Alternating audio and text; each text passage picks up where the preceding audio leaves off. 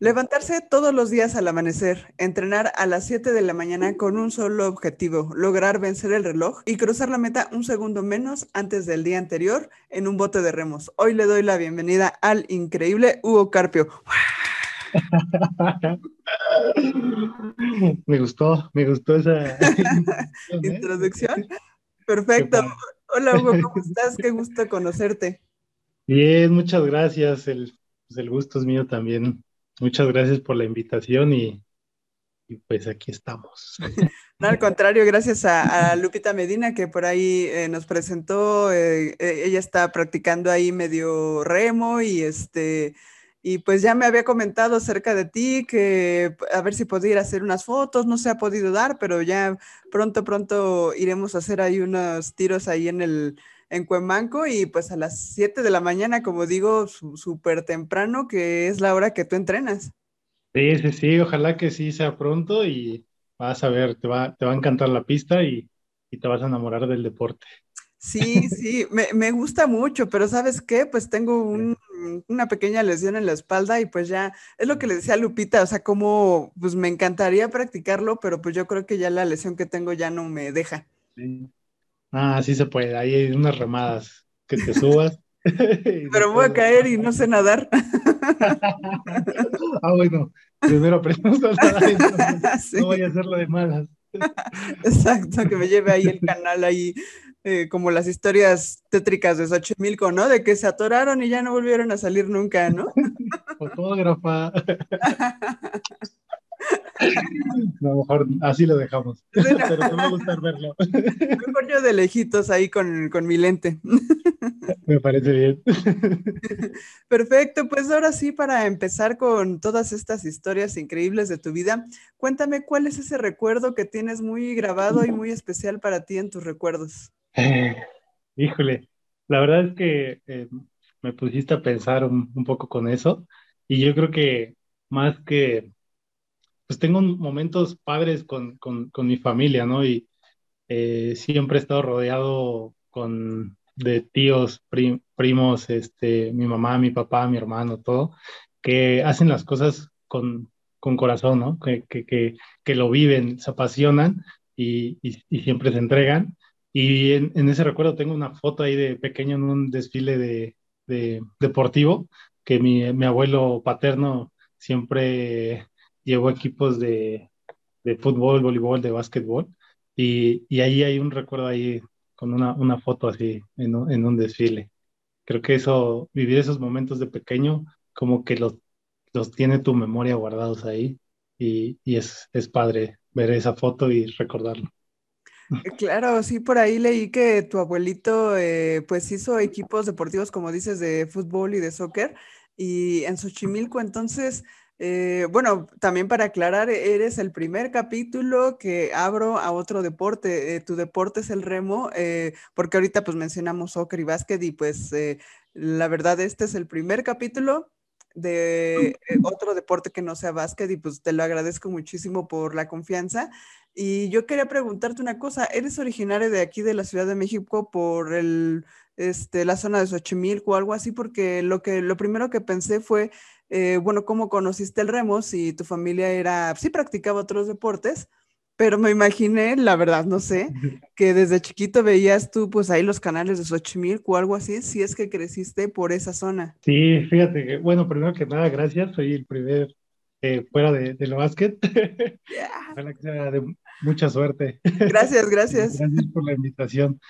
Sí, fíjate que yo soy originario de aquí, Xochimilco, toda mi vida eh, hemos vivido aquí y, y qué chistoso.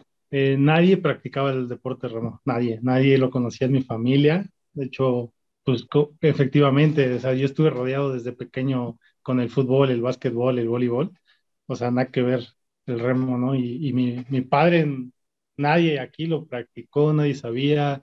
Eh, y ahí una, fue una invitación del amigo de mi papá, que él sí hacía remo cuando estaba chico. Pues él, él, él, ellos como tuvieron la idea de abrir un, un, club de remo, pero ya para, como para los hijos de sus amigos de los que habían hecho el deporte.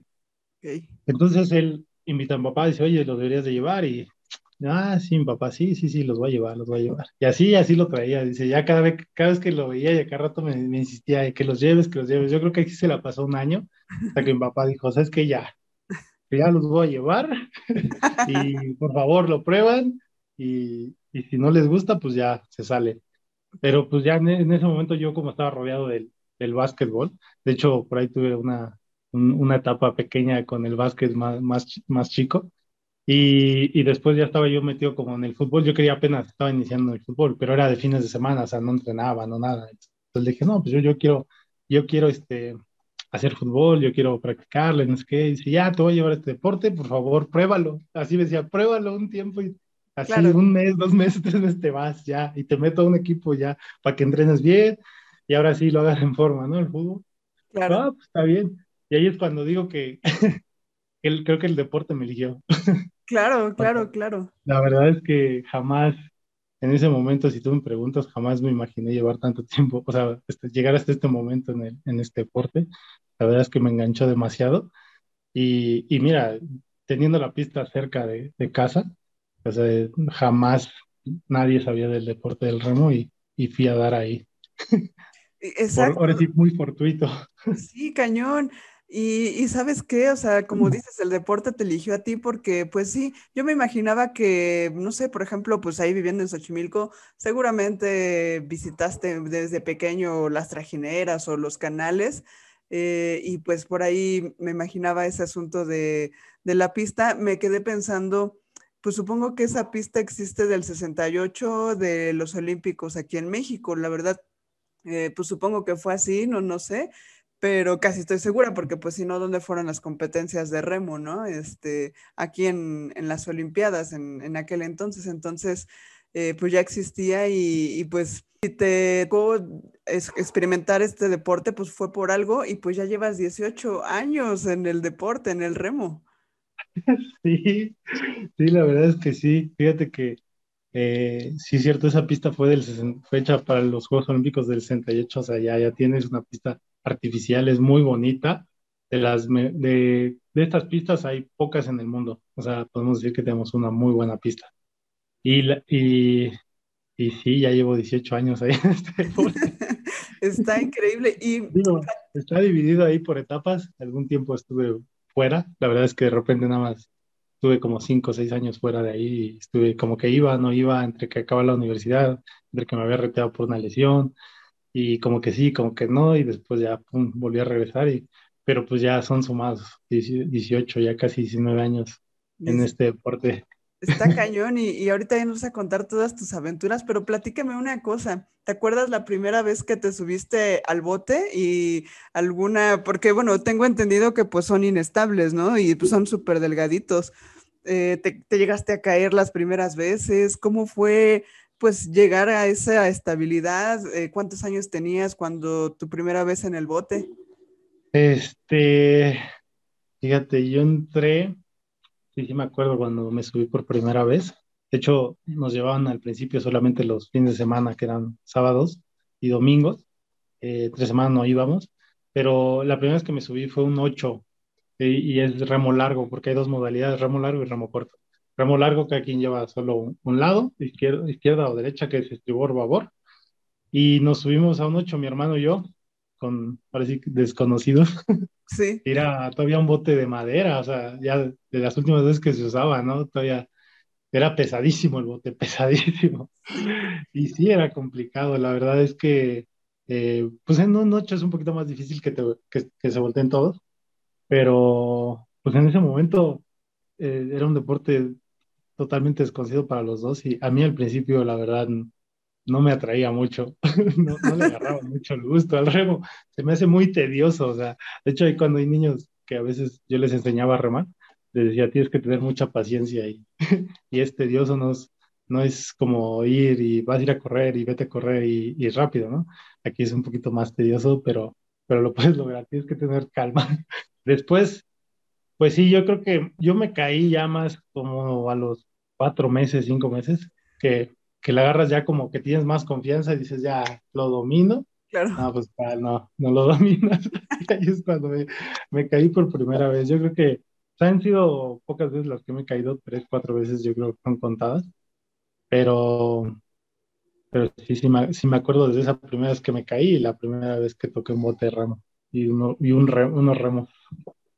Y, es que está padrísimo porque, digo, la verdad, no sé qué tan, como dices, bueno, si te has caído cuatro veces, entonces sí es más o menos estable. Yo pensé que era más inestable, así como que luego, luego te subías y como que te tambaleabas como, como ese peligro de caerte, pero pues obviamente tiene que pasar, ¿no? Alguna vez, tantas veces que practicas y como dices, ya me dio confianza, a fuerzas te tiene que pasar que te caigas del bote, ¿no? O sea, es como, como de cajón, ¿no? Sí, fíjate que eh, si es un poquito inestable, tienes que tener mucha estabilidad, mucha eh, fuerza de core y todo. Eh, es un poquito, es menos difícil, por ejemplo, en canotaje, ahí sí es más probable que te caigas más, más fácil y al inicio se caen muchas veces. Y en el remo es un poquito más estable que, que el canotaje, si hacemos en comparación, es más, más estable el remo. Entonces, este, digo, caerse te puede pasar hasta, bueno, ahora en Juegos Olímpicos de Tokio se cayeron, o sea, el, un doble, ¿no? Final olímpica, final la, se, se, voltearon. O sea, te puede pasar en, en cualquier momento. No, como que nunca dejas de aprender y también nunca dejas de tener esa probabilidad que te caiga. Imagínate caerte en los olímpicos. O sea, no, no, no, no, caerte en los olímpicos ha de ser dolorosísimo. No, claro, y, además eran, eh, eran los campeones olímpicos defensores, o sea, y, venían en la final, venían en la final y se voltearon. O sea, es un golpe duro, pero es que no entiendes nada, está perdido y también todo, te puede pasar. Sí, está cañón. Sí, y, pues no sé si ahí los que, digo, no por mala onda, pero los que se sintieron aliviados, pues fueron los demás botes, ¿no? Sí, imagínate, pues ir contra los campeones y de repente se te voltean. Está pues cañón. Por eso es que dicen nunca la sueltes, porque no sabes qué puede pasar. Y mira, el que venía atrás. Sí. Se colocó en un mejor lugar. Está cañón. Y, bueno, ya, ya en el bote, eh, obviamente, pues vas, vas de espaldas, ¿no? Y pues vas remando. Y por ahí leí un, en el reportaje que me mandaste, muchas gracias, este, una, una anécdota de una niña que te dijo en una conferencia, en una plática que diste, y me encantaría que nos platicaras eso que pasó, porque pues sí, o sea, tú vas remando y pues vas este súper concentrado. Y yo lo que te quería preguntar dos cosas. Eh, obviamente, pues no, no ves hacia dónde está la meta. ¿Van contando cuántas veces hacen el movimiento o cómo saben cuándo eh, pues ya está cercana a la meta como para meterle todo el punch al final? O sea, ¿cómo, es ese sentimiento? Ok, está bien padre esa anécdota. Este, fíjate, sí es, es curioso. A veces nos hacen la comparación del remo, ah, sí, canotaje, no, remo. Entonces, bueno, pues ¿cuál es la diferencia, no? Remo, canotaje. Y una de las grandes diferencias es, esa, que nosotros no, nosotros no vemos las, la meta, o sea, la tenemos de espaldas y ellos la tienen de frente. Y otra que ellos utilizan de la cintura para arriba y nosotros utilizamos, mm, ahora sí que todo el, el cuerpo es de los deportes más completos que hay. No es el más completo, pero sí es de los más completos. Y, y es como los nadadores. O sea, ya ves que pues, ellos van aquí concentrados, pues ya eh, se dominan la, las distancias. Algo así pareció con nosotros. Nosotros tenemos, eh, cada 500 metros, tenemos marcas del lado izquierdo derecho. Entonces ahí ya te vas guiando. Otra, pues ahora ya con la tecnología, eh, tenemos, se llama Speed Coach, y es una pantallita pequeña que la tienes en el bote y ahí también te puedes ir guiando, porque ya con el GPS te va marcando la distancia. Que pues ya ah. más, más, ya así con la experiencia, pues lo tienes, o sea, no lo necesitas, lo dominas totalmente con todo lo, lo, que ves al lado y ya, y ya sabes las marcas. Entonces ahí con eso, con eso te guías. Claro, no, lo había pensado, pero sí, obviamente, pues sí, ya me imagino, ¿no? Como estas pantallitas que tienen los carros nuevos, que, que pues para estacionarse ahí tienen y pues ven el retrovisor, pero ya no tienes que voltear, ¿no? O sea, ni siquiera ver el retrovisor acá, tienes la pantallita enfrente y pues igual ustedes. Claro, sí, sí, sí, así es. Así es como la tenemos. Ah, y la anécdota está, es muy curioso porque ahora con todo esto lo de la pandemia, así, eh, pues me invitaban, ¿no? A dar como algunas pláticas por Zoom con alumnos. Y en esa ocasión nos había invitado una maestra de secundaria, eh, a, tres atletas que éramos de remo, ¿no? Entonces en esa plática yo les dije, les platiqué que era un deporte que en el cual nosotros no veíamos la meta, íbamos detrás y shalala. Y al final la maestra les dice, bueno, alguien tiene una duda, alguien quiere decir algo y la niña agarra y dice, no, pues yo quiero decir algo, ¿no? 13 años, me parece. Y dice, ¿sabes qué? Dice, pues les quiero dar las gracias por su tiempo. Y ahí dije, vamos a ver quién puso atención. dice, yo recuerdo que dijiste que ustedes tienen la, la, la, meta de espaldas. Dice, pero yo les quiero decir que el corazón lo tienen por delante y nunca detengan y así de... O sea, yo, yo, yo, yo iba a dar una plática para motivarlos y salí motivado. Yo, yo ya tenía descanso y me quería poner a entrenar y dije, caigo descansando. No manches, o sea, como dices, una niña de 13 años diciéndote eso está cañón, o sea, te hizo el mes, yo creo.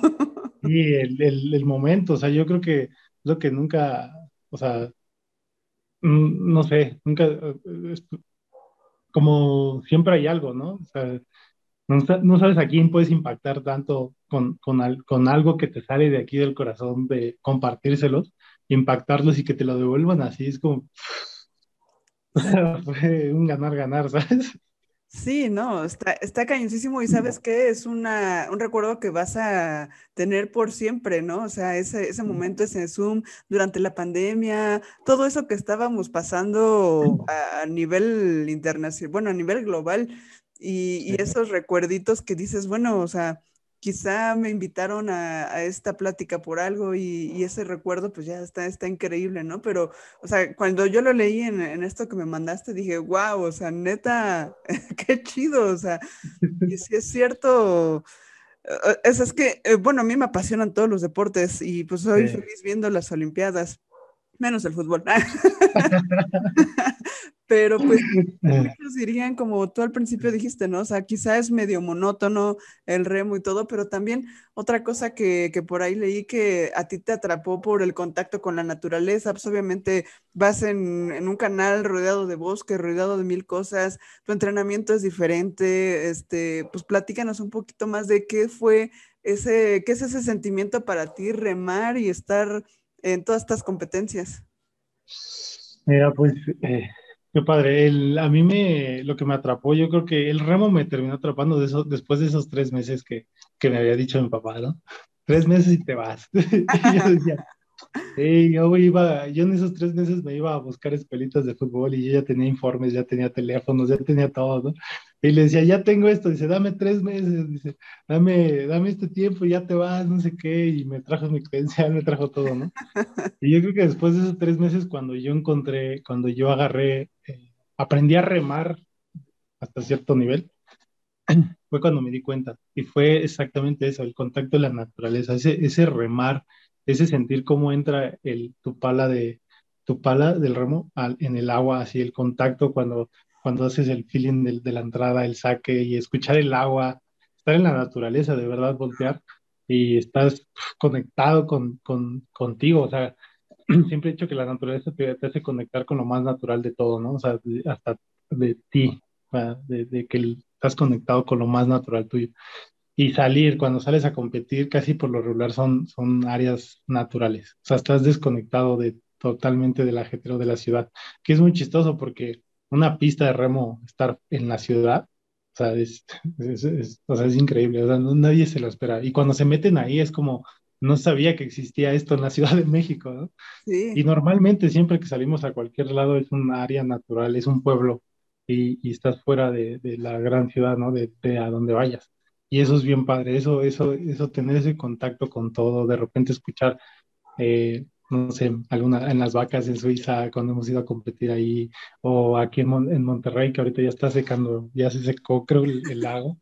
la presa, perdón, sí, ya se secó. pero ir a esos lugares es padrísimo, las vistas, los amaneceres, o sea, te hace, te hace sentir muy, muy padre, muy, muy conectado con uno. Eso es lo que me atrapó demasiado y es literal es como estar tú solo y, saber lo que eres, ¿no? Saber quién eres. Exacto, o sea, ese, sentimiento ha de ser increíble, como dices, me imagino, ¿no? Tú solo eh, a las 7 de la mañana en el bote, obviamente pues sabes que hay otros compañeros que practican contigo, pero has de, estar, increíble como esa sensación de escuchar el silencio de la naturaleza, escuchar que apenas están amaneciendo los gallos, incluso aquí en, la Ciudad de México todavía se escuchan. Entonces, eh, ¿cómo, ¿cómo, es ese sentimiento tan padre, no? Y, también te iba a preguntar eso, dices, eh, bueno, vas practicando solo, pero hay otras modalidades, hay el dobles, hay el cuatro, hay este, creo que hasta seis, no sé cuántos este, sea la, máxima categoría, bueno, cuántos van, pero ¿cuál es tu especialidad o cuál es tu preferido, ir solo o ir acompañado? Ok, eh, pues mira, el deporte, el remo, hay eh, categoría, la abierta es la senior, ahí es pareja, y nada más se divide en categoría peso ligero y peso abierto. La categoría peso ligero es eh, individual hasta 72 kilos y medio y en equipo 70 kilos. El bote tiene que promediar 70 kilos, pero el máximo que puede pesar un remero 72 y medio, pero otro remero le tiene que promediar esos 2 kilos y medio, ¿no? Entonces ahí, y viene desde individual, doble, 4 y 8. Y entre esas hay modalidades de remo corto y remo largo. Ok. Entonces, el remo largo es eh, bueno, el ramo largo, el mínimo es de 2, 4 y 8. Y cada quien va eh, de un lado, uno para la izquierda y el otro para la derecha, ¿no? Y hasta el doble, el, se llama 2 sin, 4 sin o 4 con, que ese no es bote olímpico, no es el 4 sin, y el 8. Y en el remo corto es el, el individual, el single, doble, cuádruple y ya, nada más. Eh, pero, este, ah, bueno, y yo era categoría peso ligero. Yo antes competía en la categoría casi todo el tiempo, hasta el 2019, 18 por ahí, estuve compitiendo en la categoría peso ligero. Yo mi especialidad era esa. Ya después, pues dije, no, ya, ya era mucho matarme, dar 72 kilos o 70 kilos, pero era, fue, fue padre esa etapa también, da, tener que dar peso, es padrísimo. Y ahora mi categoría es peso abierto, ya de 72 y medio para arriba. Ya ahí pues eh, competir en, en, el peso que tú quieras. Bueno, en el peso que ahora sí que te sientas mejor, y, pero ya es categoría libre abierta. O sea de que, las modalidades. O sea que ya puedes comer hamburguesas. ¿ah? sí, ya puedo comer de todo. al principio yo creo al principio me destrampé porque ya después era así como, oh, soy libre, puedo comer de todo. Sí, cañón, eso de estar cuidando el peso ha de ser bien difícil. es, es, es complicado, la verdad tenía que viajar yo con báscula porque pues tenías que llegar al, a, la, competencia y era como ir a comparar tu peso, tu, tu báscula con la báscula de oficial, ¿no? De los jueces. Entonces, tiene una diferencia de 300 gramos. Bueno, pues ya, te la llevas al hotel y parece ya anoréxico, ahí me tenía que parar diario. a pesarme así como, ay, unos gramos, ¿no? Y cuidarte, ¿no? Pero pues eso lo haces pues para llegar bien, ¿no? No, no va, la, la, no es como los boxeadores, ¿no? Los boxeadores tienen el pesaje un día antes y pues pueden recuperar peso. Aquí no, nosotros tenemos el pesaje, bueno, teníamos porque ya no soy ligero, eh, dos horas antes, dos horas antes de la competencia. Entonces tenías que estar en el, lo mejor posible, ¿no? O sea, no, no, no podías hacer esas cosas de deshidratarte o porque no te recuperas, en dos horas no te recuperas. Sí, no, no, no, no. No manches, qué, qué, difícil, pero, pero bueno, ya ahorita que estás en otro, en otra categoría, pues ya eres un poco más libre y, pues ahora sí, entonces estás en un bote de cuatro o de dos. Eh, ahorita, eh, por lo regular, a mí me gusta, bueno, de los gustos, a mí, si me, da, si me dieran a elegir, soy más de ramo largo, me gusta mucho el ramo largo, es, es padrísimo. Que la verdad, a los dos les agarró un cariño y, y, y, y, es padre. hay diferente, diferente feeling para subirse a, a, cualquiera de los dos. Pero la verdad soy muy versátil en, ese, en esa onda. Soy peso ligero, soy, este remo largo, para remar remo largo y, y, corto. Y la verdad es que es muy chistoso porque yo aprendí a remar largo. No sé si por eso a lo mejor me guste tanto el largo.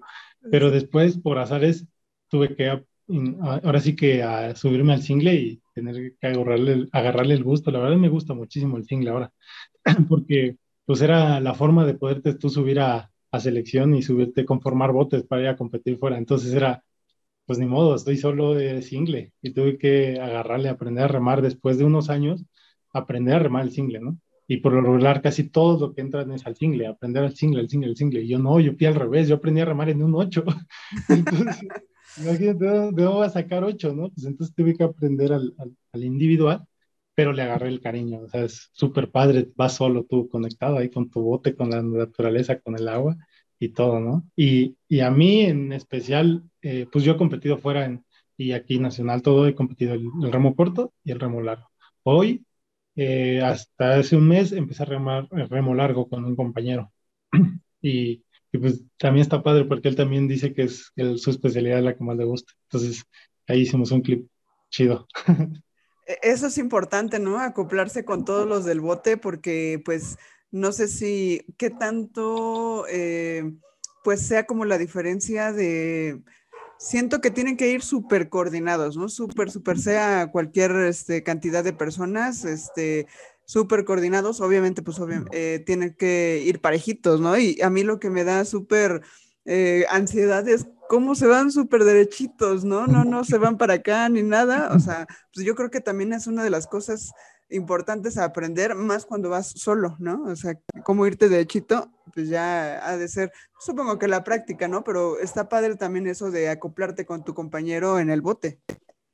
Sí, sí, sí, sí, de hecho, sí es, por eso es remar, es mucho kilometraje antes de una competencia, es mucho, para un bote es mucho kilometraje, o sea, llevas kilometrajes encima muchísimo para acoplarte, o sea, tienes que hacer, ahorita el bote que estoy remando se llama Dosin y para mi gusto es el bote más padre, pero también es el de los botes más complicados para remar, porque literal es como un single, porque el single, pues el remo corto llevas, un, tú llevas los dos remos, ¿no? El, izquierdo y el derecho, y ahí pues, es más fácil agarrar que el bote vaya derechito. ¿No? Y, botes más grandes, como este, el Dosin, y el 4 y el 8, llevan un timón. Y, el timón tú lo llevas en el pie. Entonces, son, abajito del bote lo llevas y en el pie tú lo vas moviendo. O sea, si va medio chueco, lo regresas con toquecitos. La intención, lo mejor es no meterlo, porque el bote, pues si no va a recorrer más distancia o te va a frenar. Pero, pero tú vas así. Entonces lo vas moviendo con el, con el timón, con el pie, lo vas moviendo. Pero también ahí, es, un, ahí es una este, habilidad. El que lo lleva tiene que ir atento también a eso. Entonces, eh, eso es lo que nos hace ir derechitos. Tenemos que ir bien acoplados todos. O sea, literal, en este bote lo que hace el de adelante cierra un ojo, tú tienes que cerrar el ojo. Sí, si bajas dentro de las manos, también la tienes que bajar. Si la sube, al mismo tiempo tienes que entrar. Porque si no, el bote se mueve muy fácil. Porque es como si, te digo, es un single, pero con dos cerebros, ¿no? Dos personas. Entonces yo, yo muevo la derecha y tú mueves la izquierda. Entonces es, es algo, sí es un poquito tedioso y complicado ahí acoplarlos, pero porque sí, eh, pero al momento es padre, ¿no? Pues llevas, llegas a agarrar 37, 38, o depende del bote, hasta 44 remadas en un minuto y, wow. y dos kilómetros, ¿no? Entonces tienes que ir súper concentrado, súper concentrado en, acoplarlo y confiar a ciegas de tu compañero, ¿no? Como el que va adelante, pues no ve el de atrás. El de atrás pues, tiene una ventaja, lo, lo está viendo, pero el de atrás, cerrado los ojos, tiene que confiar con el de acá, de que lo está haciendo y de que parece que no le miente, casi, casi. no manches, o sea, ahorita un video que me mandaste hace unos minutos antes de entrar, o, alcancé a oír que, bueno, no sé en qué categoría de remo era, pero este, hicieron seis minutos y tantos segundos dices que en un minuto hacen 36 brazadas, o no sé cómo se llame, este... Remadas. Remadas, claro. Brazada es la de nadar, ¿verdad? Este, entonces son 6 por eh, 36, 30, 36 por 6 minutos. Como 37 por 6, como 200, depende del bote. Entre claro, 220. No manches, o sea, 240 veces. Ay, no, qué loco. así, súper, súper intenso, ¿no? Por eso te decía, pues cuando ya vas llegando a la meta, ya vas fulminado, o sea, ya, ya, ya sabes. Por eso, pues si vas de espaldas, pues vas viendo las marcas y todo, más o menos calculas la distancia, pero pues yo creo que ya después de, de hacer tantas veces esto, ya, ya vas este, en las últimas, a las 201 ya mueres, ¿no? Nosotros decimos que ya desde la 20 ya vienes así. oh, pero sí, es un, es un deporte de, de, se llama mixto, bueno, es mixto, porque es anaeróbico, aeróbico, anaeróbico. ¿no?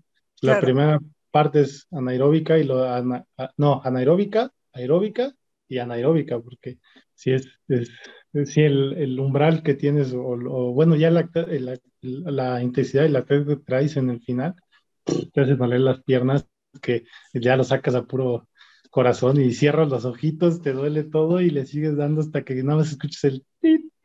Hijo, no. ¡Qué loco! Sí, no, y, a veces la velocidad, yo los botes más rápidos que he competido, pues es entre eso, el 8 y el cuádruple. Cuádruple me tocó competirlo en unos Juegos Panamericanos. Y la verdad, o sea, de verdad la carrera se te pasa en un abrir y cerrar de ojos, porque es ir demasiado concentrado, porque en cualquier momento ya estás a más de la mitad de la carrera, ¿no? Y dices tantos meses para, para, para estos momentos nada más, o sea, son minutos. Y los minutos se pasan así volando y, la, la, velocidad en la que llevas, si cualquier descuido, se acaba todo, ¿no? Y te puedes empalar. Y sales, ah. sales volando. Por la velocidad que agarra el bote, el, ramero hasta puede salir volando de ahí, de, se, sale. No manches, sí, claro, o sea, pues sí, es lo que te iba a decir, sí sientes super velocidad, ¿no? De cuando vas el aire, ¿no? Sí, sí, sí, sí, se siente mucho todo, toda la velocidad y también tienes que estar atento porque pues a veces eh, pues los, el clima no es el, el, que te gusta, ¿no? a veces hay aire en contra, a veces aire a favor, a veces hay aire de lado, las olas, a veces no hay olas, a veces es un espejo de agua, eh, pero hay mucho calor o hace mucho frío, o sea, los cambios de clima tienes que estar, ahora sí que tienes que ser súper bueno para adaptarte rápido a cualquier clima. No manches, claro, o sea, pues no, no tenía idea de eso, pues estamos, estoy acostumbrado a un clima controlado en el básquet, que pues es la duela y ya, ¿no? Pero eh, en estos deportes que son al aire libre, pues sí, y, y ahorita que, me, que mencionas eso de que se pueden enganchar los remos, o sea, un bote contra otro bote, ¿no? De los que van, si se va chuequito, ahí es cuando se enganchan. Ah, sí, no, yo, ah, yo decía empalar, empalar es que como que la pala se te clave el agua y se atore, pues es como un freno de mano. O sea, ah, viene el carro a toda velocidad o el bote a toda velocidad, se cala y ¡pum! Que también puedes llegar a chocar con otro bote. Es un poquito más difícil, pero bueno, se ha pasado. La velocidad, pues en el carril se va chueco y eso casi ya pasa en el final de las carreras. No es muy común, pero sí ha llegado a pasar que chocan uno a otro. Pero pues ahí descalifican al de al lado. No manches. es un poquito más difícil que pase, pero, pero sí también llega llega a pasar. No manches, o sea, que, que súper, me encanta, ya me quiero subir yo a un bote, pero... tienes que ir, tienes que ir. Sí, pero volvamos un poco a tu historia deportiva. Eh, empiezas en Olimpiadas Juveniles, 2003, 2004, 2005, y ahí es cuando ya le empieza a agarrar el gusto. Eh, ¿Cómo entras a la... Eh, el club de remo de la Secretaría de Marina, eso fue primero antes de brincar a la selección nacional de remo, ¿no? Eh, sí, yo llegué, sí, efectivamente, primero tuve las Olimpiadas Nacionales, yo, yo ramaba en un club, cana, se llama el Club Canautli, eh, traducido es Patos en Agua.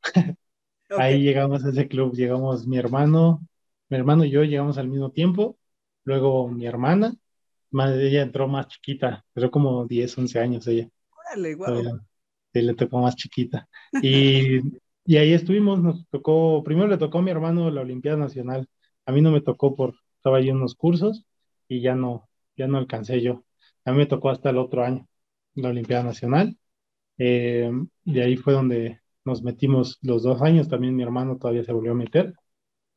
Y de ahí eh, un entrenador nos agarró, Daniel Jurado se llama, se llama eh, nos llama ahí como juveniles, que para selección juvenil, y nos empezó a entrenar y pues em, empezamos a pues, aprender más mi hermano y yo todavía nos empezó a enganchar más. La verdad es que pasar del nivel de club a nivel selección, pues sí fue un golpe ahí duro porque decías, ¿qué onda con esto? o sea, está duro, está duro la, la, exigencia, ¿no? Y literal, bien chistoso porque la primera vez que nos hacen unos exámenes, unas pruebas, al leer, no sé, las, las, los resultados y para decirnos cómo íbamos a, a trabajar, lo primero que me dijo antes de leerme todo, me dijo, mira, ¿qué te gusta hacer, no? Dice, todo lo que te gusta hacer, el cine, el si te gusta ver películas, si te gusta escuchar música, dijo, relacionalo con el dolor.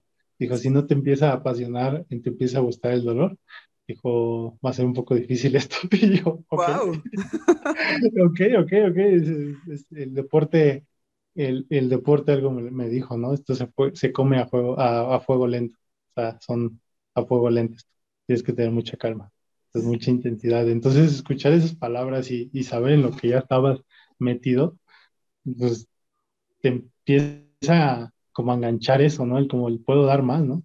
Porque pues pensabas que ahí en el club donde, ah, ya fui a Nacional, ya llegué a un nivel, pues, pues exigente, bueno y así, pues ya estoy, ¿no? Pero cuando te dicen esto, después de, ir a Olimpiadas Nacionales, pues te dices, no, no, no había hecho nada.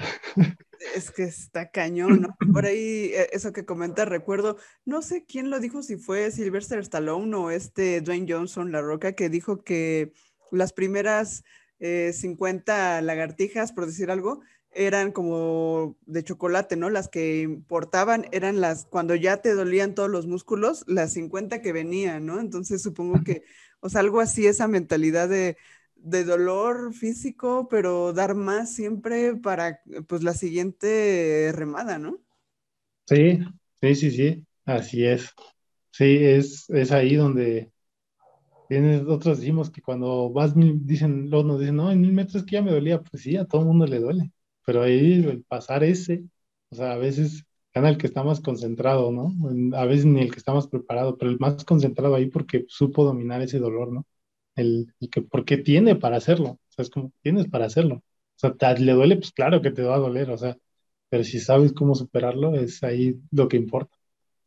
Híjole, es que eso de, no sé, o sea, está padre el deporte y todo eso, pero superar el dolor, o sea, eh, no sé si es algo masoquista o es algo como, como, pues, ¿qué te diré? Como eh, eh, ver tus límites, ¿no? O los, superar tus límites, ¿no? Entonces, saber que puedes dar más y, y como decía en la introducción, ¿no? Bajar un segundo cada día a ese bote de remos, ¿no? Está cañón. Sí, sí, sí, siempre hay siempre se puede dar más, siempre puedes hacer más, siempre eh, creo que es lo que más me levanta, ¿no? El saber que puedo dar más después de que llegas a un límite y dices, wow, o sea, pensé que ya había tenido un límite, ¿no? Y no, y puedes más, puedes más, puedes más. Y sí, a veces eh, luego dices, ya trabajé tanto y no más pude mejorar un segundo. O sea, todo lo que hice, pues sí. Eso es lo que se necesita hacer para un segundo.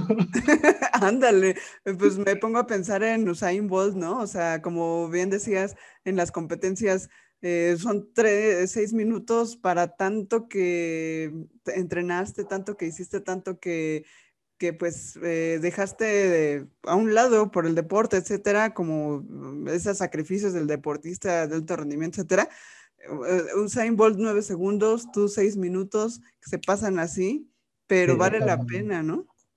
Sí, sí, sí, sí, vale la pena. Yo creo que eh, vale la pena el día a día. O sea, porque a veces lo dicen, no, pues es que nada más son seis segundos. Pues sí, pero lo disfrutaste, pues sí, lo disfruté todo lo que hice atrás, ¿no? O sea, todos los meses, todos los años que lo hice atrás, lo disfruté. Por ahí una vez leí algo de Usain Bolt que decía algo así de, eh, como una empresa, ¿no? Cuando alguien la levanta, tú te, te decepcionas en meses o un año y no la levantaste, dice, es como, no sabes cuánto trabajé, cuántos años para haber llegado a unos Juegos Olímpicos, y tú por un año, un mes te decepcionas. Sí. o sea, son años. Sí, está cañón, ¿no? Esa resistencia. Pero yo creo que también, eh, pues obviamente ahorita vamos a entrar a un tema, pues que, pues delicado que te pasó, eh, que pues eh, yo creo que les pasa a muchos deportistas, obviamente somos humanos y a veces queremos un poco más, un poco más, un poco más.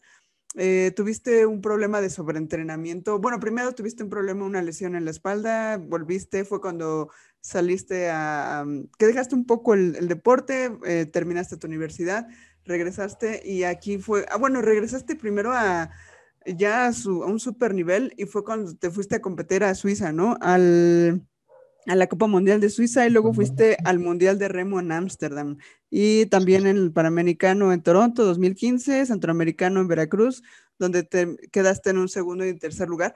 O sea, todas estas competencias pues te llevaron a un límite un poco peligroso, ¿no? Ah, sí.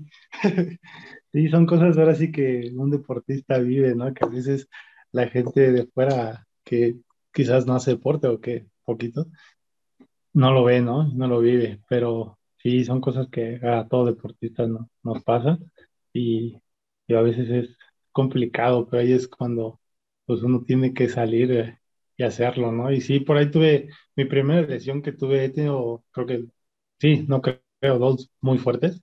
Entre esas fue la de la lesión en la columna, que fue la que me retiró del remo, que jamás, yo ahí en ese momento pensé que jamás iba a regresar. O sea, cuando me lesiono primero fue así como, no, me, me, voy a recuperar, ¿no?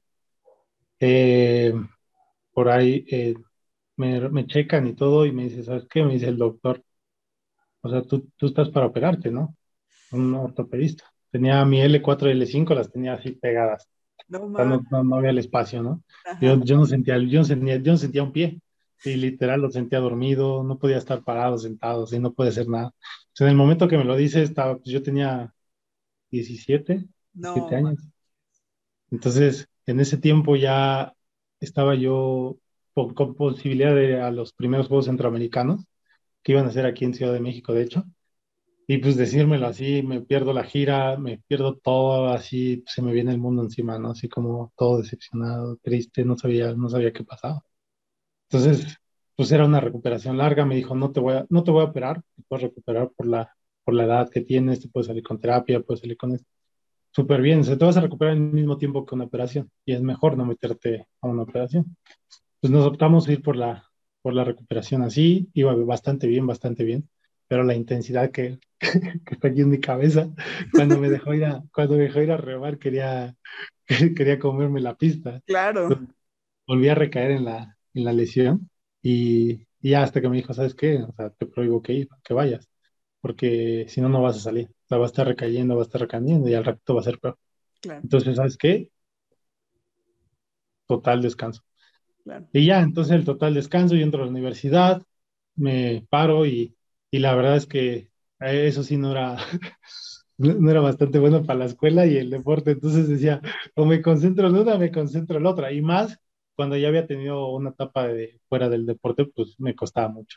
Me costó bastante. Por, por ahí intentaba regresar, intentaba regresar, no podía, de repente, eh, pues así me ganaba la fiesta, pues ya sabes, en la universidad, ¿no? Y, y, era complicado, complicado, muy complicado, pero pues ahí esa etapa fue muy, muy, muy fuera del, del, del deporte del remo. Estaba, seguía yo enganchado porque pues iba a ver a mis hermanos. Mis hermanos siguieron, siguieron, mi hermana también llegó pues ahí a un nivel bueno, mi hermano también, y pues yo en ese momento estaba ahí fuera de, de, todo, de todo el deporte de alto rendimiento del remo. Y, y todavía incluso cuando acabé la carrera, empecé a trabajar, pues ya empecé a tener más tiempo. Entonces yo decía, no, pues voy a, voy a remar. Pero igual lo mismo, no me, no, no me, no me enganchaba, no me enganchaba, no me enganchaba. Y hasta que pues llegó un momento después de tanto relajo, tanta fiesta que tenía por ahí, como que mi cuerpo no se sentía bien, yo, yo no me sentía bien conmigo, yo dije, hay algo, como que había dejado yo algo pendiente, y era el, el, el querer yo ir a unos Juegos Panamericanos, y dije, voy a regresar a remar, ¿no? Como que nadie se la esperaba, nadie se la creía, claro. después de tanto tiempo fuera de, del remo, y en ese tiempo le dije a mi padre, ¿sabes qué voy a regresar a remar? y dice, pues, pues ahora sí, ¿qué hago, no? Pues dale, ¿no? Claro. en ese tiempo ya trabajaba en el Instituto del Deporte y este, y literal, lo fui, renuncié, arriesgué con, con un poco de ahorros y afortunadamente luego, luego, después de que renuncié y la Marina me contrató ahí para apoyo como entrenador, un, po, unas horas, no, no tenía muchas. Y pues eso, dije, bueno, pues tengo la pista, eh, pues voy a, primero lo empezaba a hacer como por, por salud, ¿no? Así como, a ver, tranquilo, porque pues ya había tenido otras etapas donde yo quería regresar y comerme la pista y querer ya remar como seleccionado nacional y no, o sea, es con calma. Es volverlo a hacer de cero, o sea, literal de cero, de, de, de correr, aprender a correr eh, cinco kilómetros nada más, de hacer unas pocas sentadillas y así poco a poco, ¿no? Y así estuve, así estuve un rato. Y la intención era de regresar también, era como el, quiero ir, quiero ir y si no voy, o sea, no quiero contar la historia, no, no hubiera querido estar aquí ahorita contándote, yo hubiera podido. Exacto. Yo hubiera podido ir a, porque tenía, ¿sabes? Porque, porque tenía ese, ese, ese físico, ese, lo que sea, yo tenía eso que pude haber ido. No, o sea, esto es padre ahorita estarte contando, decir, eh, aunque no hubiera ido, te hubiera dicho, hey, yo estuve ahí, lo intenté, no fui, no me tocaba, no, no, no me dio, no, no sé, pero es más padre contarte eso ser que hubiera. Vida solo hay una, y si no lo hacemos, exacto. va así, y al rato ya de plano no vas a poder hacerlo. Entonces, eso fue mi intención, yo quise regresar por eso, intenté, bueno, trabajé, trabajé, trabajé, entrené, entrené, y afortunadamente pues, se me dio el proceso. Ahí, pues yo cuando regreso, pues, eh, pues, había ya muchos experimentados, ¿no? Y muchos de los que habían entrado en mi etapa desde que yo inicié, ellos también, pero ellos nunca pararon, se, se siguieron, siguieron, siguieron. Entonces ya me tocaba con ellos, era que sí como duro, ¿no? La una ventaja que tenía, pues yo ya sabía remar, ¿no? Bueno, con detalles, pero pues sabía remar y empecé a corregir técnica y empecé a aplicarme, aplicarme y me dio, eso me dio pues para colarme a, eh, de entrada a Juegos Centroamericanos, las Copas del Mundo, eh, el Mundial. O sea, yo, yo nomás iba por el Panamericano y se me atravesó todo esto. Estuvo increíble. Y llegué a los Juegos Panamericanos. De hecho, todavía ahí, eh, mi hermano lo recuerda muy bien porque en el 2011 lo fuimos, fui a verlos yo a la tribuna ahí a, a Guadalajara, el remo, y yo decía que, que, yo quería estar ahí, ¿no? Fue, de hecho, fue en el 2011 cuando yo regreso. 17 de octubre yo vi esos Panamericanos, que es mi cumpleaños el 17 de octubre, y ese día fue, fue las finales, y ese día dije que, que, quería ir. Cuatro años después se me presentó, y en ese tiempo regresé a, a México, me puse a entrenar, y ya todo 2012 fue competencias, competencias, a todo lo que entrara, me fuera como me fuera, y yo quería agarrar ritmo sea, entraba, entraba, entraba, entraba, entraba, entraba, entraba, entraba, así, hasta que ya estaba harto, ¿no? Hasta que incluso ya decía, ya no quiero más. claro. Hasta que en 2013, pues ya regreso ahí a selección y empiezo a, pues me suben con gente experimentada, ¿no? Igual, incluso eran más chicos que yo, pero, pero experimentados, ¿no? Porque te digo, nunca tuvieron un descanso así fuera del remo como yo, pero pues les aprendí muchísimo, muchísimo, muchísimo, y pues me dio para colarme con ellos a, todas estas competencias, todo ese ciclo que, que yo me propuse, se logró. Yo, como te digo, pudo haber no pasado, pero te estaría contando que lo intenté y era, eh, y de hecho, de todos modos que era padrísimo, pero pues mira, se me dieron y, y, y, aquí está. Ahora sí, como bien dicen, ¿no? Donde pones el ojo, pones la bala, ¿no? O sea, tú dijiste, quiero ir a esos panamericanos y, y lo hiciste. ahora sí que eh, fuiste el regreso del año, ¿no? O sea, ahorita que acaban de entregar los premios ESPN del básquet, me, me recordaste, ¿no? El Clay Thompson, un jugador de Golden State, que le dieron el premio, también tuvo una lesión y le dieron el premio del regreso del año, así me imagino tú, ¿no? Este, regresando con todo y eh, por ahí entonces, sí has eh, competido en, en, el bote con tu hermano, porque dices que pues tu hermano no lo dejó. Y yo vi algunas fotos tuyas, alguien que, pues no sé si es a tu hermano, pero se parece a ti, entonces sí has competido con tu hermano. Sí, llegamos a competir, nunca se nos dio competir así internacional, nada más solo aquí nacional. Creo que tuvimos muy poquitas carreras, nada que ver. Pero esa creo que la última foto que, que competimos me subí con él a, una competencia aquí en, en, Ciudad de México y nos fue padre. Fue la última, por ahí del, no recuerdo bien, 2017 creo por ahí competimos los dos juntos, nada más aquí nacionales. Pero está padre competir con mi hermano. Antes, más chicos, nos peleábamos en el bote. no, no, podíamos remar juntos. No, es que sí es difícil, ¿no? O sea, aunque sean hermanos, hay hermanos que se llevan bien, hay hermanos que se llevan medio pesado, entonces sí es difícil, ¿no? Cuando no te llevas bien con el hermano. Pues no es chistoso, nos llevamos bien y ahora pues él me hace muchos puntos de vista afuera. Y les digo que a veces es complicado escuchar yo a mi hermano, pero es lo más que me llena porque a veces un golpe, él me dice algo y es como, ah, pero sí es cierto. Claro. Sí es cierto. Entonces, pero voy y lo escucho porque digo, sí, o sea, me va a decir algo que, que no quiero escuchar, pero debo de escuchar.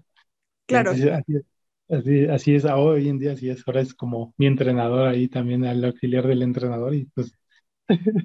Claro, que, mejor que tu hermano, ¿no? Que, que, pues obviamente solo quiere tu bien y solo quiere que triunfes, entonces pues eh, a veces es difícil, pero pues está padre que, te digan, ¿no? La, verdad del entrenamiento, lo que ve de él fuera. Sí, sí, sí, sí, sí, es, es, es muy padre ver, ver eso, ¿no? Y además en los momentos difíciles como estos de las lesiones, él, él ha estado, ¿no? La segunda lesión que, que estuve y que estuvo fuerte, él estuvo, estuvo conmigo ahí fuerte al pie, al pie, no, digo, toda mi familia, mi papá, mi mamá, mis dos hermanos que lo, lo vivían aquí en la casa, ¿no? Esa fue la, la segunda lesión fue fuertísimo. Y tener a mi hermano ahí en la, tanto en la pista como en casa, es, es padre. Al momento te pega así como que, como te digo, no lo aceptas, pero como que dices, no, y es todo, tengo que escucharlo.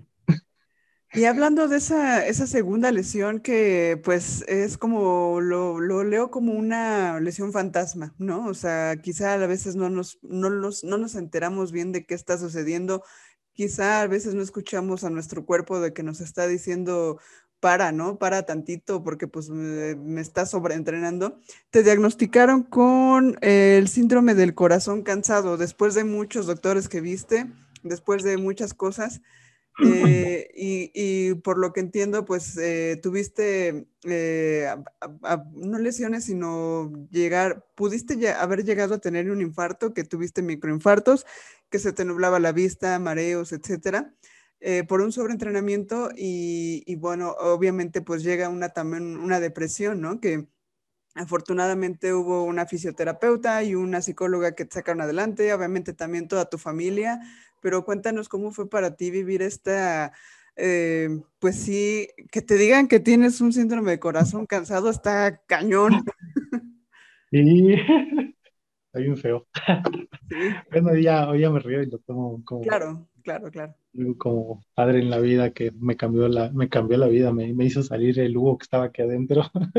Wow. Pero sí es, está, está muy loco lo que llegó a pasar. Bien dices tú, el cuerpo te da señales todo el tiempo todo el tiempo te da señales de, lo que sea, de algo te está diciendo tu cuerpo, tu corazón, tu intuición te está diciendo algo siempre, siempre, siempre, siempre.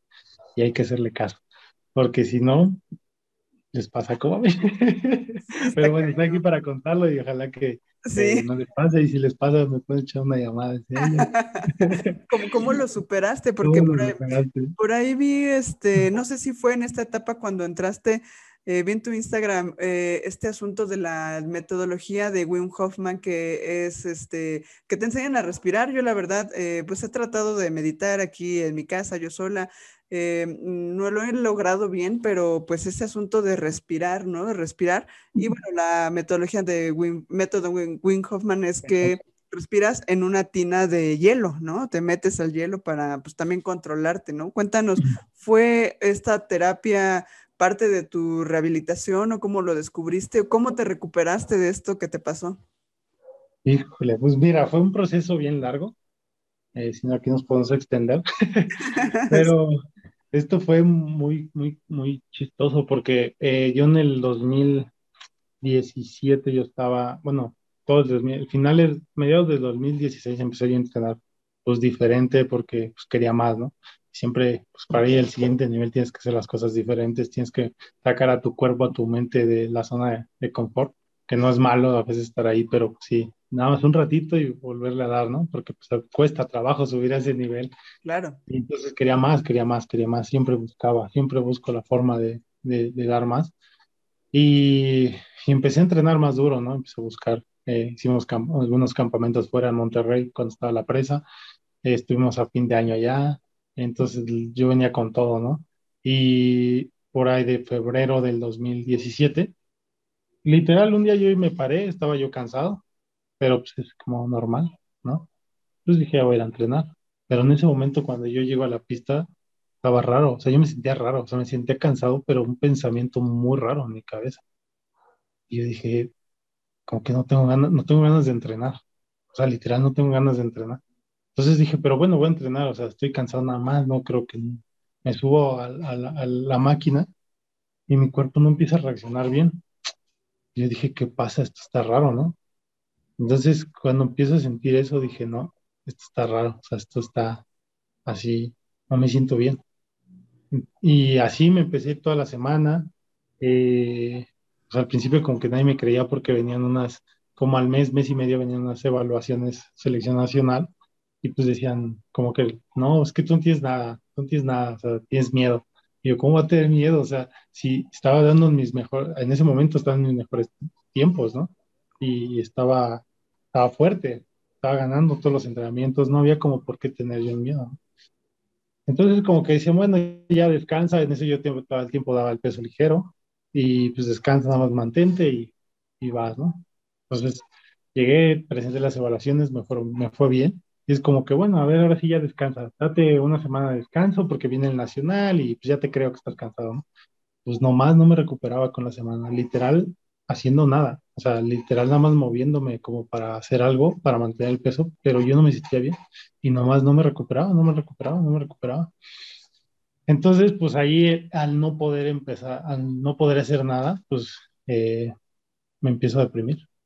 O sea, como yo me levantaba a correr, a caminar, y empezaba así yo platicando contigo, me, sofocaba, empecé a ver borroso, o sea, no puede ser nada. Entonces me empecé a hacer unos pensamientos ahí, pues deprimentes, ¿no? O sea, no encontrar qué, buscaba médicos, buscaba, me dolía la cabeza, buscaba, me hicieron resonancia, cabeza, corazón, medicina, todo de corazón, me hicieron todo lo que te puedas imaginar, todos los estudios, me vieron médicos, fisios, y no encontraba, no, no me, no es que fueran malos, simplemente no sabían o no encontraban que tenían, ¿no? Y ya, así estuve unos, sería un par de meses, pero no, estuve casi ocho meses así, ocho, nueve meses, en el saber que no sabía que tenía, estuve fuera de actividad, estuve, eh, pues mis ganas, pues me levantaba. O sea, y aquí en casa fue cuando el día que no me paré, el día que no salí del cuarto, fue así como, o sea, este tiene algo, porque pues este no se para, ni, por una gripa se levanta y se va. Claro o sea, este tiene algo. Entonces fue cuando empezaron a decir, ¿qué tienes, no? No sé, no sé, me hicieron todos los estudios por todo, todo. Entonces, eh, cuando, como ahí después de esos ocho, ocho meses, eh, encontré un doctor deportivo fuera, voy con él y yo le llevo una carpeta, así, ¿no? Claro, claro. Lo empieza a leer y yo dije, pues ya, yo, me acuerdo perfectamente, ese día ya no quería ir, pues ya me había gastado todos mis pequeños ahorros que tenía entre todo lo que buscaba. Yo dije, ya no quiero ir, no tengo ni dinero, no tengo, ya no quiero ir. En eso le hablo a un amigo y me dice, yo te acompaño, vamos. Yo te presto, me dice, vamos. Y fuimos. Y se metió, me lo lee. Y me dije, dije, me va a decir lo de todos los médicos, ¿no? ¿Estás bien? No tienes nada. Y literal me dijo, mira, toda esta carpeta que tienes aquí me sirve para decirte que tu cuerpo, así que tu motor, está perfecto. Y yo dije, no, pues ya me dijo lo mismo, que no tengo nada, estoy loco. Y dije, estoy loco. y me dice, pero te voy a decir algo que pues a veces es complicado que lo vea un médico que no sea la especialidad deportiva. Dice, este es un sobreentrenamiento. Y yo le llamo síndrome de corazón cansado. Dice, y este tipo de cosas van desde días semanas, meses y años, ¿no? Pero dice, yo no te quiero, no, no quiero que te me vayas a deprimir, pero tienes uno muy fuerte. Yo creo que no me quiso decir años, ¿va? Claro. y dice, pero no te deprimas, dice, tranquilo. Y me río yo, me, así me reí y le dije, Doc, es el primer paso para salir de la depresión que traigo en este momento. Dije, yo esperaba que usted me dijera que tenía una enfermedad terminal con el que me iba a morir mañana, yo esperaba eso. Y créame que me iba a sacar de la depresión porque yo sabía de qué me iba a morir. Dice, pero le dije, pero hoy, hoy sé contra qué estoy, voy a pelear. Le dije, me estaba peleando a ciegas, ocho o nueve meses. Suponíamos, pensábamos, pero no sabíamos. Hoy sé contra quién voy y creo que me voy a levantar. No, pues es que ahí salí aliviado. Claro. ocho o nueve meses. Todavía de ahí me costó eh, otro año año, tres meses en yo recuperarme. afortunadamente hay una psicóloga, Magaldi Cerón, eh, y mi fisio, Ruth Ramos, que de verdad fueron dos angelotes aquí así, me echaron artillería pesada, me echaron un montón. Y, y, eso de la... Ahí fue donde yo me empecé a meter mucho con, con más, con la mente. Todavía no llegaba Wim Hof, pero ya estaban ahí, empezaba a leer mucho sobre esto de la mente, el poder de la mente que tenemos todos. El poder que tenemos aquí está caño.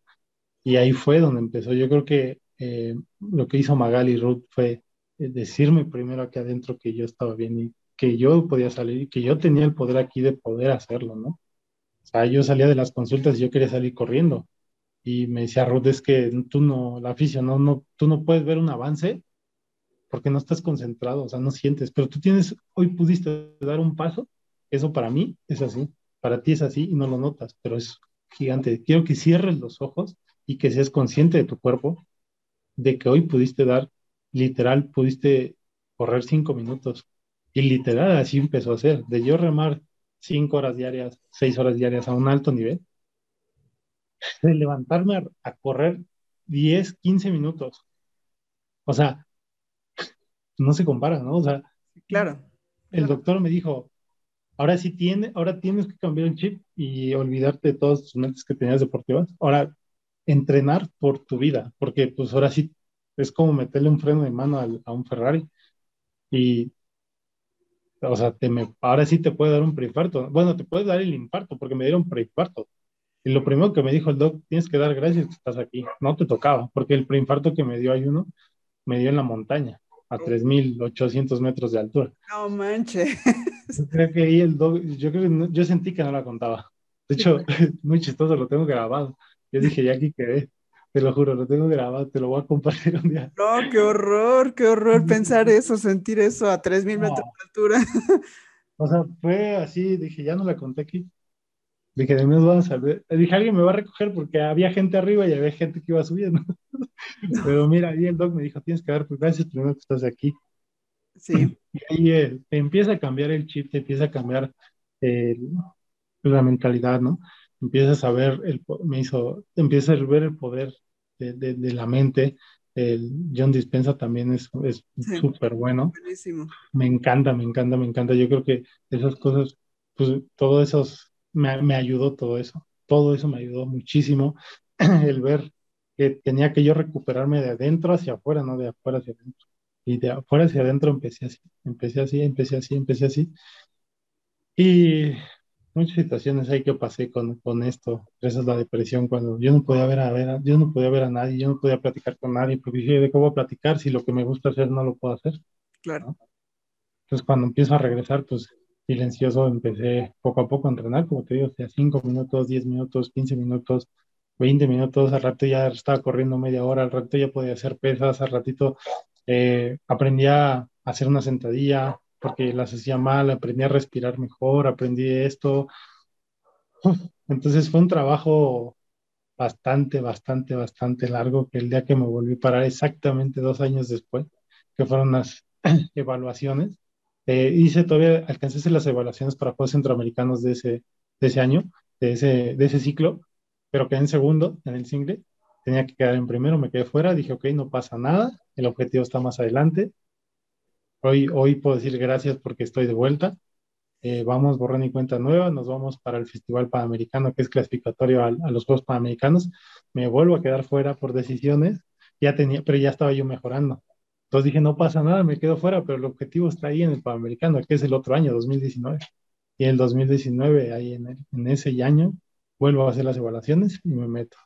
Y es como llegar y volver a pisar una Copa del Mundo, poner tus remos y sonreír, decir estoy de vuelta, no tuvo precio. O sea, no tuvo precio porque hizo salir al Lugo que estaba ahí adentro, cambió mi vida totalmente, totalmente. Yo creo, como te digo, hizo salir, a, había un Hugo acá adentro que dijo, déjame salir. Yo creo, al, al pasar esta situación, dijo, déjame salir. Y pasaron cosas increíbles.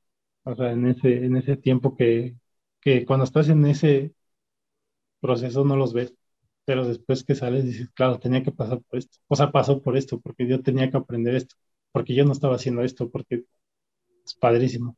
Cuando tocas ese, es el volver a regresar. Hay algo que me decía mi padre, una vez se sentó, me habla, estaba comiendo y me habla, dice, oye, ven, ¿qué pasó? Dice, pues yo veo que estás muy mal, ya no disfrutas, este, pues yo creo que pues igual y no pasa nada, ya te deberías de salir, retirar y pues yo te apoyo, o sea, yo sé que tienes metas ahí, pues ya olvídalas, te va a ser duro, pero no pasa nada. Y te lo juro, yo, yo así llorando, yo sudando frío porque me daban escalofríos de repente la nada, me dolía todo el cuerpo, me sentía mal. Así con el nudo de la garganta le dije, no me voy a retirar. El día que yo me vaya es porque ya no me gusta, ya no lo siento aquí. En ese momento me voy a ir. Dije, yo sé que estoy pasando por algo difícil, pero me va a quedar. No, se alzó la mirada y me dice, yo como padre, pues es fuerte no ver a tu hijo sufriendo. Y dice, nada más movió su cabeza y le hace, pues dale, está bien. Entonces, eh, sí, fueron momentos duros y el día que regresé, él, él, mismo le dijo, fue, fueron, fue parte del, del staff que ahí me, me, ayudó, el preparador físico, mi fisio, les dijo, de verdad, gracias, dice, porque este, dijo, este es un terco, dice. yo recuerdo ese momento, dijo, este es un terco, él me dijo, y yo creo que le hubiera costado más trabajo estar, yo sé que lo hubiera logrado, pero dice, doy gracias a ustedes que los haya encontrado y que les haya ayudado. De verdad empiezas a contagiar a la gente cuando, cuando quieres algo, contagias a la gente y se te empieza a unir a ti para ayudarte más, para sumarte. O sea, eso, eso, eso es lo padre cuando empiezas a hacerlo así y lo que más me ayudó fue eso, esto de aquí, esto, conectado así, y son, parte de esa metodología de, de, John Dispensa. Después empiezo a leer a Whit Hunman y digo, sí, o sea, inconscientemente no lo conocía, pero sí, sí hay muchas cosas de ellos dos que, que, que me ayudaron. Y si algo les puedo recomendar, que los lean. Sí, no, muchísimo. Esas terapias de Wim Hoffman, incluso hay muchísimos videos en internet, igual de Joe Dispensa. De Joe Dispensa hay hasta meditaciones que pues de repente también aquí en la noche pues las pongo y pues trato de, de seguirlas. O sea, sí, sí es increíble también los libros de Joe Dispensa. Pero, ¿y sabes qué? Ahorita dijiste algo muy, muy importante. Bueno, dos cosas retomo de todo lo que nos contaste y muchas gracias por la apertura. Se me puso la piel chinita. Eh, eh, este asunto de por algo pasó, ¿no? O para algo pasó, ¿no? No decir, eh, quizá hacerte la víctima de, ok, pues ya me estoy deprimiendo porque me pasó esto, no encuentro lo que me pasa, ocho meses buscando doctores, eh, mil cosas que pasan por tu cabeza, siendo un deportista de alto rendimiento, viendo que tus compañeros quizás están en competencias, mil cosas, un millón de cosas que pasan, pero ¿sabes qué pasó? Te conociste a ti mismo y ese es el asunto cuando dices, eh, soy otro Hugo, salió ese Hugo, eh, yo creo que pasa eso, ¿no? O sea, ya cuando dices, este soy y quiero hacer esto y voy a recuperarme y voy a salir adelante y quiero, no me quiero retirar aún eh, porque yo pues, sé que puedo más, como que esa vocecita interna que dices, ahí estoy, ¿no? Ahí estoy y puedo, puedo dar más y sé que ahora puedo cuidarme y sé que ahora lo, lo que me puede pasar si es que, que me excedo, etcétera. Pero yo creo que lo primordial, mm, siendo deportista, siendo persona, siendo profesionista, siendo lo que sea, conocerte, ¿no? Conocerte tus limitantes, eh, tus buenos ratos, tus malos ratos. Eh, incluso yo creo que hasta, te lo digo como que muy consciente porque pues a mí me pasó, ¿no? Yo, yo estudiaba, pues yo pues, trabajaba en arquitectura, este, un tiempo pues también como dices, renuncié, ¿no? Así yo de renuncié de un día para otro, me quedé sin chamba y conocí la fotografía y el otro día platicaba con un amigo y le decía, es que si tú me hubieras conocido en esa época, no era yo, o sea, no era esta Danaí que está hablando en este micrófono feliz porque va a tomar fotos de un amigo de Remo, ¿no? A las 7 de la mañana que voy a desmañanar a todos en mi casa, ¿no? o sea, yo era otra persona y yo creo que tú también en ese, en ese momento eras otra persona totalmente diferente y que gracias a todo esto que te pasó y sabes que conscientemente querer cambiar y querer eh, salir adelante, eh, porque muchos dicen, ay, es que pues el psicólogo, pues, eh, pues no estoy loco, cosas así.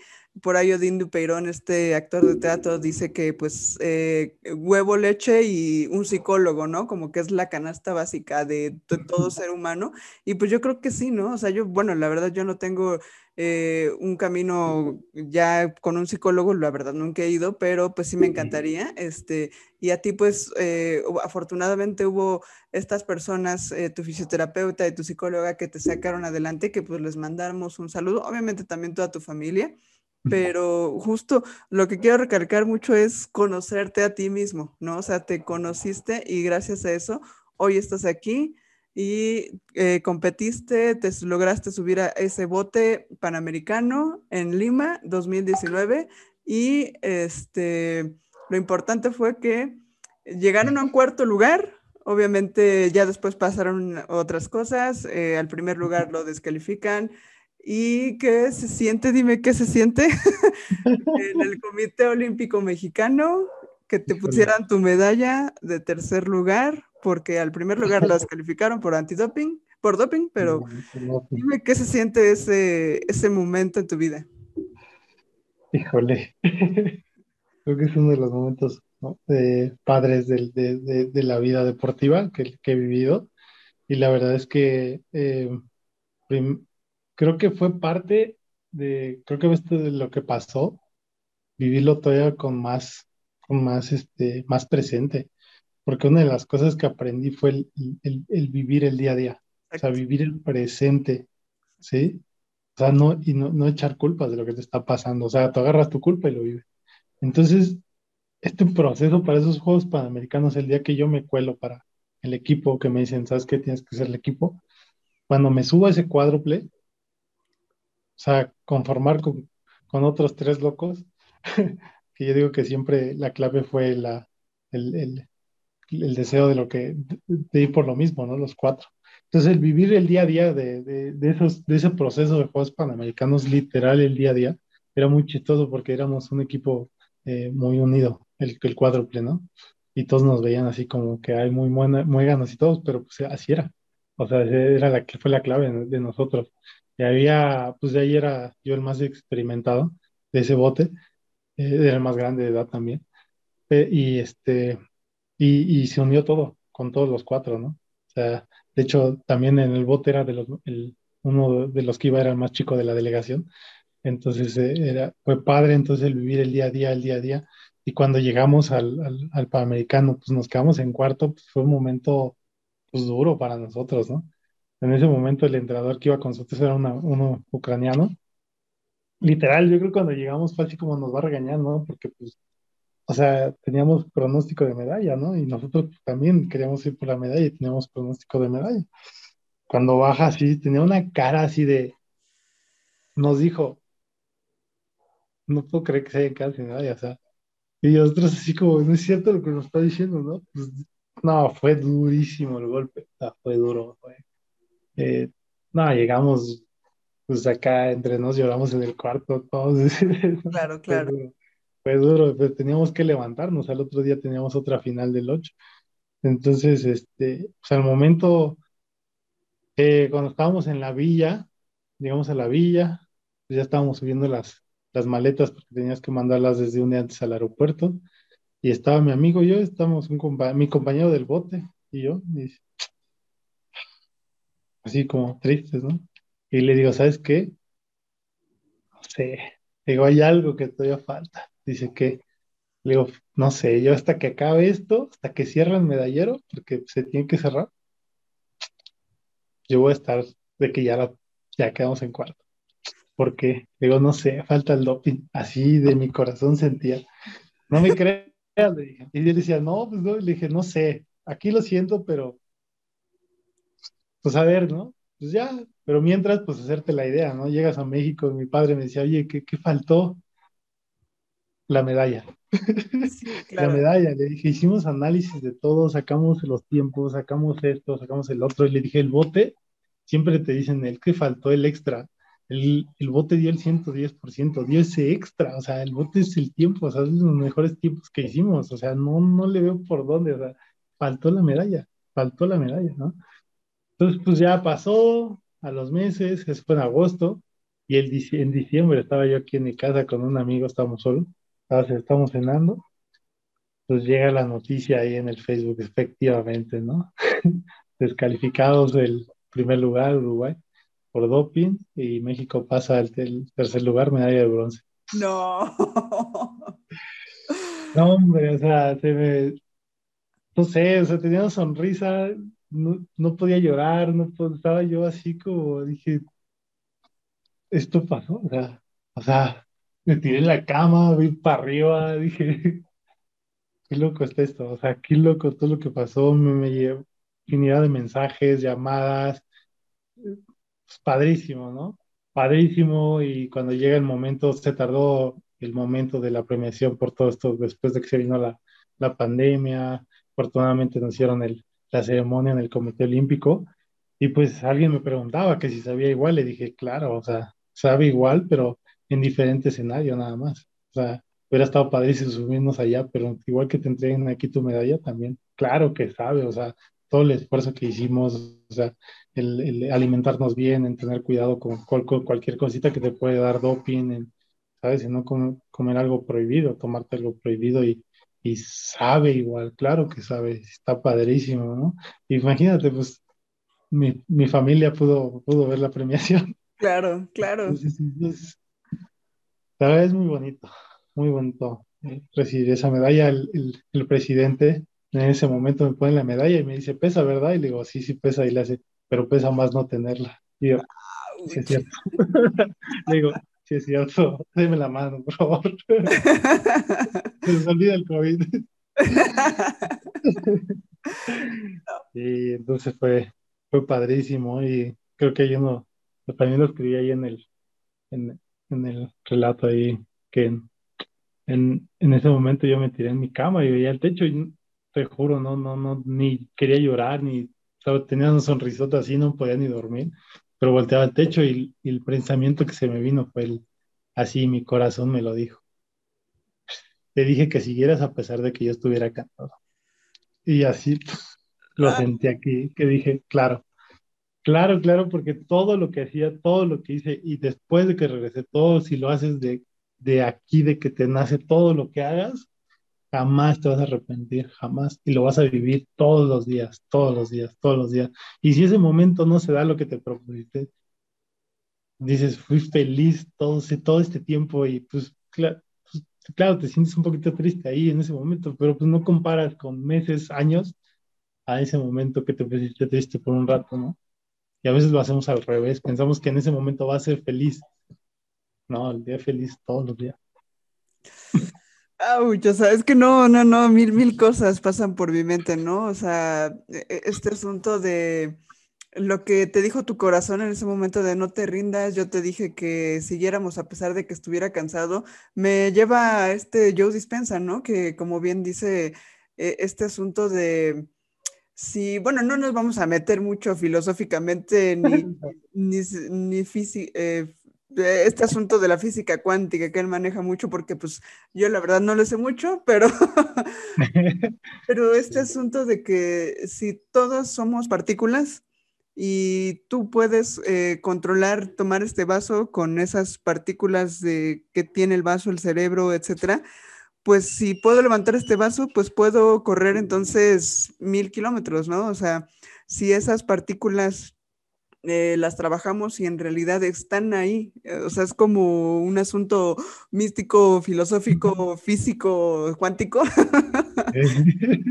es este asunto de, de si por ejemplo, un asunto de materializar las cosas, ¿no? O sea, esa medalla, materializar un carro, materializar dinero, materializar esa cosa. Eh, en este caso, tú materializaste y compusiste todo tu corazón y toda tu fuerza y todo tu eh, físico para esa medalla y para ese momento en el que ya no podías remar un poco más con esos, en esas 200 eh, remadas que diste, eh, tus compañeros en ese bote y que quedaron a nada de, eh, porque fue fotográfico, ¿no? Ahí creo que, eh, bueno, no... no... fue, algo cerrada, fue algo cerrada, no fue, no fue photo finish, pero sí, los cuatro botes llegamos, o sea, entre los cuatro botes había dos segundos.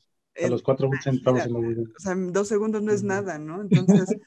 Eh, todo, o sea, ahorita toda esa conclusión a la que llego es, eh, pues, estar en esa mm, explanada del Comité Olímpico Mexicano y que te ponen tu medalla, o sea, toda tu historia fue para ese momento, ¿no? Y obviamente para lo que viene, porque ahorita estás a, pues, eh, este capítulo va a salir ya después, pero mañana o en esta semana, te va, esta próxima semana te vas a competir, ¿no? De nuevo por ese sueño que tienes y ese, y ese corazonzote de hierro, de, de metal que tienes, ¿no?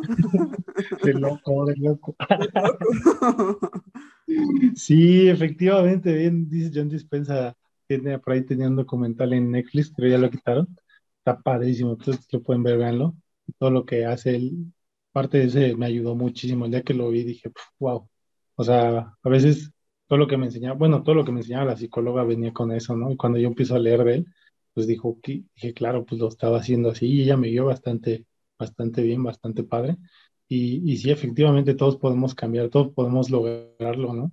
Hoy, hoy, hoy en día que leo más, ahora estoy con Will Hoffman, pues lo, lo uno con el con John Dispensa y todo lo que he vivido, todo lo que he hecho, también este está medio, está, está, está bueno, ¿no? Todos lo podemos lograr. Y él ya ha demostrado que todo lo que él ha hecho lo puede lograr cualquier persona. Dijo, yo no soy un superman, o sea, yo no tengo un don, yo, yo tengo un don, pero todos podemos hacerlo todos, y lo comprobó, ya tiene comprobación de que todos pueden hacer lo que le está haciendo, ¿no?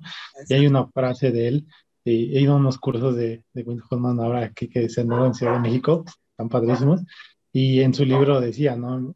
Eh, dice una frase y en un, en un curso preguntaron, ¿no? Como a qué vienen, por qué vienen, ¿no? Entonces yo platico la historia y yo dije, quiero ir más allá, ¿no? Y quiero, quiero, quiero comprobar más su método, ¿no? Le dije, y en su libro, él dice, Dice, la ciencia puede ir muy lejos, puede ir más allá. Dice, pero nosotros somos seres humanos y podemos ir más allá, porque hay cosas que ni la ciencia ha comprobado. Claro. Entonces, está impresionante y cosas que he hecho ahora con este método de Wim de, la meditación, la respiración, el agua fría, está, buenísimo. Hoy en día, eh, ahora lo uso, ahora digo que lo, lo uso muy chistoso. Cuando me pasa todo esto, yo estudié administración deportiva, ¿no? Pues, me mandan descanso, pues yo me vengo, me cuesto y digo, pues ya aquí me mandaron un descanso. no, pero no, no ese tipo de descanso, es un descanso diferente, tienes que recuperar, tienes que hacer terapia, tienes que hacer todo. Pues dije, pues tú que estudiaste administración deportiva, ¿no? Pues órale. Pues me levanté y agarré con un lápiz, agarré y empecé a hacer un sistema, un sistema deportivo que me iba a ayudar a mí para recuperar. Hoy ese sistema, con, pues con, lo, con el recurso que tengo, bueno, poco lo que sea, pues lo trabajo para ahora para no recuperarme, ahora ser mejor, ¿no? Ir más allá. Y con todos estos este, em, eh, teorías que, que, ahora leo y, y, métodos que practico, pues te hacen ir más allá. O sea, ¿no? pues porque ahora la competencia, pues ahora soy de los más grandes ya. Claro. Pero vas con chavos y, y, la verdad también está padre eh, eh, enseñarles, ¿no? También. Pues digo, a mí me pueden superar, le dije, porque a mí me va a hacer mejorar. O sea, yo te voy a ganar, yo, yo voy a exponer toda mi experiencia, ¿no? Que pues está padre, yo que te haga mejorar a ti, a mí va a ser mejor. Y si yo me quedo fuera por, por ser así, pues ni modo. O sea, el día del cuádruple, no, éramos seis para ese cuádruple y, y, la psicóloga nos pone, ¿no? Dijo, ¿alguien quiere decir algo después de la sesión? Le dije, sí, yo quiero decir, pues nada más hay, hay, nada más hay un lugar, ¿no? O sea, hay cuatro lugares, somos seis. Pues yo, yo voy a venir todos los días aquí, voy a exigir, me voy a comprometer y yo quiero que lo hagan los seis. Dije, porque si yo me quedo fuera, me voy a quedar contento aquí en México y voy a decir, se fue el mejor cuádruple y yo cooperé para que vaya ese cuádruple. Y si yo voy, me voy a sentir contento. pero yo voy a dar todo por subirme a ese bote. Y esa es la competencia interna que a veces, eh, como deportistas, a veces somos algunos veces egoístas y no queremos, como queremos ganar, ganar por ganar. Pero no, eso a mí me llena el compartir eh, con, con, aquí el corazón y decir, pues aunque me gane, pues ni modo, no me tocaba y fue mejor, pero cooperé para que él fuera mejor y esa persona en el futuro se va a acordar de mí y va a decir, él me ayudó.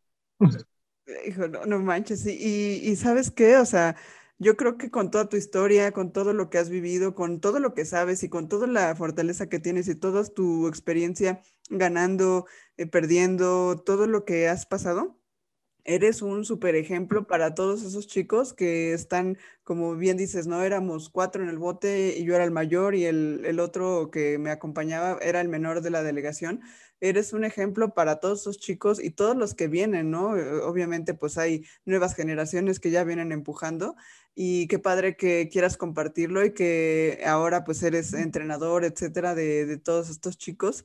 Y, y ya por último, para cerrar esta increíble plática que me encantó y me, fascinó, yo quedé, mm, eh, me encanta.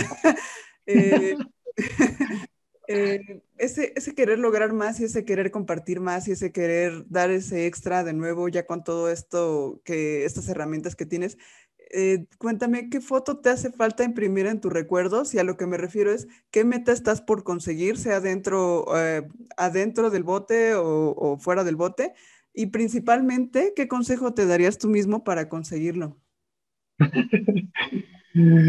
Órale. Un punto que se me pasó ahí. Sí, voy a ir a competir ya dentro de ocho días. es que va a salir después. Pero este es el regreso, después de tanta pandemia, después de todo, es el regreso para ir a competir.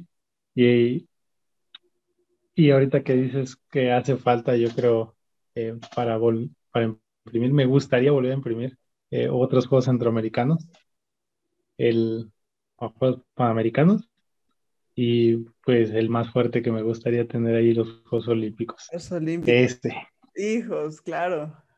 Este es el que creo que faltaría y me gustaría.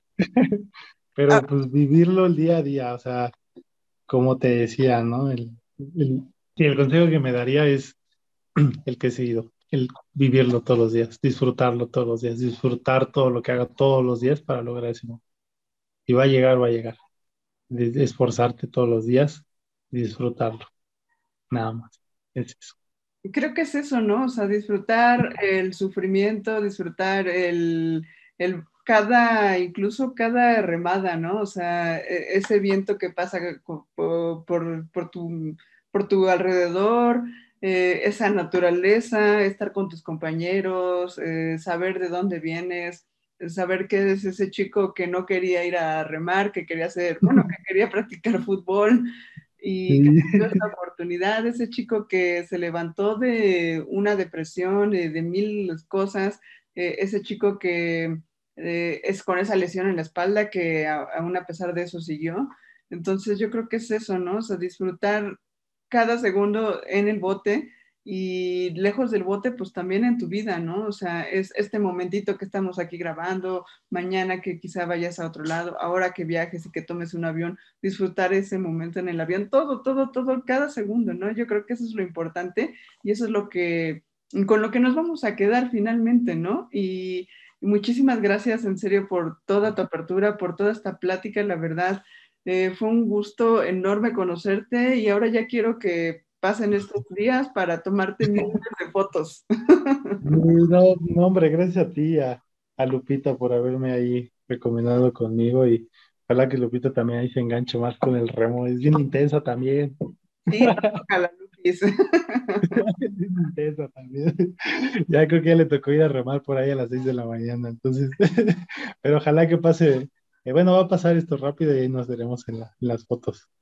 No, y gracias de verdad de corazón, gracias por invitarme, la verdad es que me gusta mucho, de repente me cuesta hablar, pero ya cuando me suelto ya estoy, hable, y hable, hable, y más, pues si es compartir algo que me gusta, pues todavía más.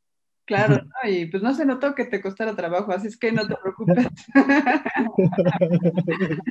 es cierto, no, pues ya es bien tarde. y eh, como te decía, esta plática va a salir después de que ya regreses, pero muchísimo éxito en tu competencia, a donde sea que vayas, eh, cualquier cosa que necesites, cuenta conmigo, eh, aquí tienes una amiga y en, en verdad, en verdad, muchísimas gracias por todo. Muchas gracias de corazón y aquí tienes un amigo atleta de remo. Exacto. A ver qué se hace después de esas fotos. Sí, cañón, cañón. Ya, ya quiero ahí estar al amanecer ahí de incógnita tomándote fotos eh, a las 7 de la mañana. Me parece bien, pues entonces ahí nos veremos. Perfecto, muchísimas gracias por todo. Gracias a todos por escuchar este capítulo del podcast. Él es el increíble Hugo Carpio. Yo soy Danaí García y nos vemos en el próximo clic. Bye bye. Bye. Si te gustó este episodio, compártelo en tus redes sociales. Recuerda que puedes escucharlo en Spotify o en Apple Podcast o puedes ver la versión en video en YouTube. No olvides dejar tus comentarios y tus likes y calificarlo con cinco estrellas. Esto ayudará a que más gente lo vea y conozca estas increíbles historias de gente súper apasionada del básquet, tanto como yo y recuerda que todos tenemos algo extraordinario que contar. Gracias por escuchar este podcast llamado En tus sneakers, la historia detrás de la foto.